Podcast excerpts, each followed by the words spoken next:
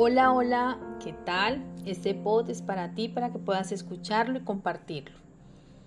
Es un buen momento para usar las redes con un buen propósito. estamos en un mundo inmerso en un universo de redes, de influencers, de seguidores, de seguidos, y tenemos que aprovechar toda esta coyuntura para poder llegarle a más personas según un estudio, más del 85% de la población siguen a otras personas en redes. Pero la pregunta es, ¿a qué se debe esto? Puede ser a la necesidad que tiene el ser humano de buscar ideales, de ver en los demás un ejemplo a seguir, una ruta que marca el camino a donde quiero llegar o un modelo que me diga cómo puedo hacerlo. Pero ojo, el grave error de la actualidad es seguir personas por moda, seguirlas porque están eh, siendo muy seguidas por otros, porque está cool, y no por lo que en realidad interesa y es lo que puede aportar a mi vida.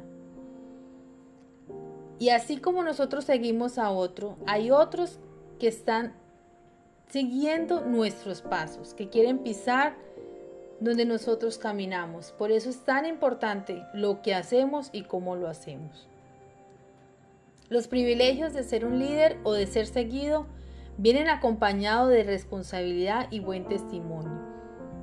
Es exactamente lo que Pablo le enseña a su discípulo Timoteo acerca de las características que debe tener una persona que anhela tener un puesto de liderazgo dentro de la iglesia y aplica para todas las áreas de nuestra vida.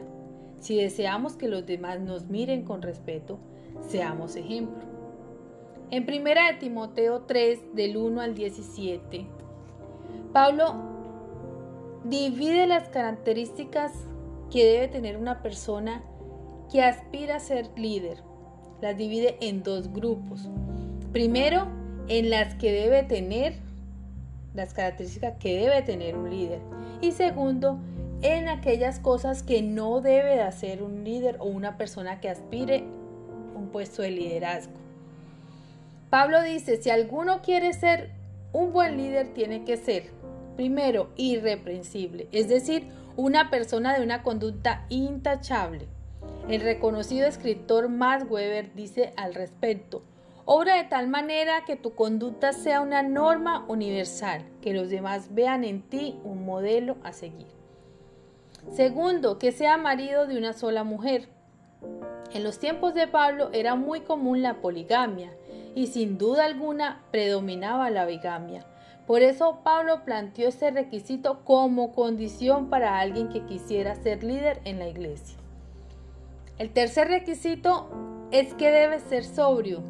Significa una persona seria, sensata, de buen juicio, una persona que toma las cosas en serio, Ahora, esto no quiere indicar que un líder no puede tener sentido del humor, pero sí debe ser serio en cuanto a la posición que ocupa. Ser sobrio también implica pensar con cordura, ser cuerdo, ser prudente, ser moderado en los hábitos, en lo que comes y en lo que bebes. Ser sobrio es tener dominio propio. El cuarto requisito es que sea prudente, es decir, que actúa con moderación y cautela. Otras versiones especifican buena conducta, o sea, que tenga una conducta ordenada y no realice acciones dudosas que puedan interpretarse mal y provocar comentarios. Y este requisito se enlaza con uno quinto, que es una conducta decorosa, que engloba esas últimas características y la complementa. El sexto requisito es que sea hospitalario, Debe ser el tipo de persona que le gusta tratar bien a los demás, aquellos que vienen a visitarle y aquellos que vienen a colaborar con él y con la iglesia.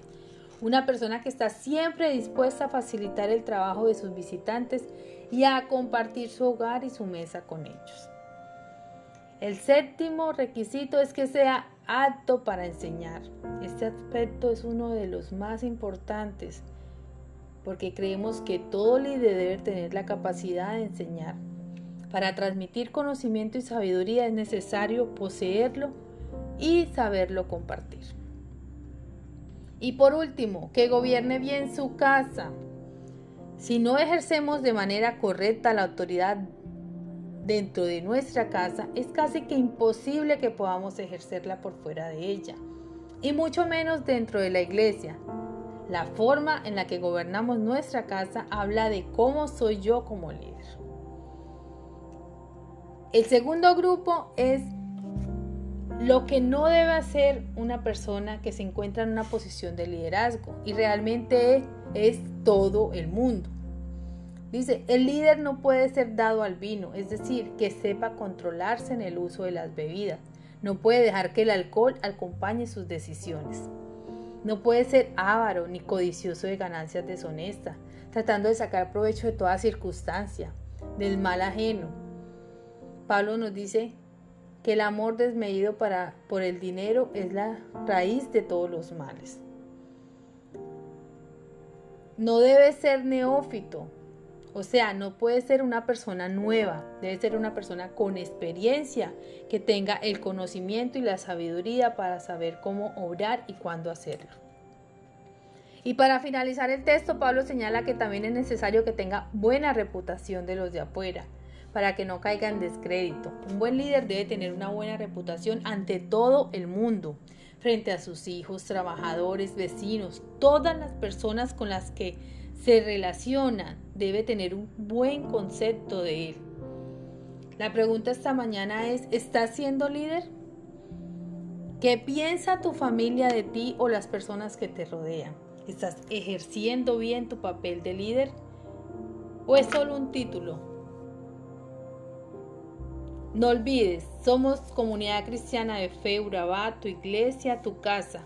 Estamos en la vía principal al lado de Coca-Cola.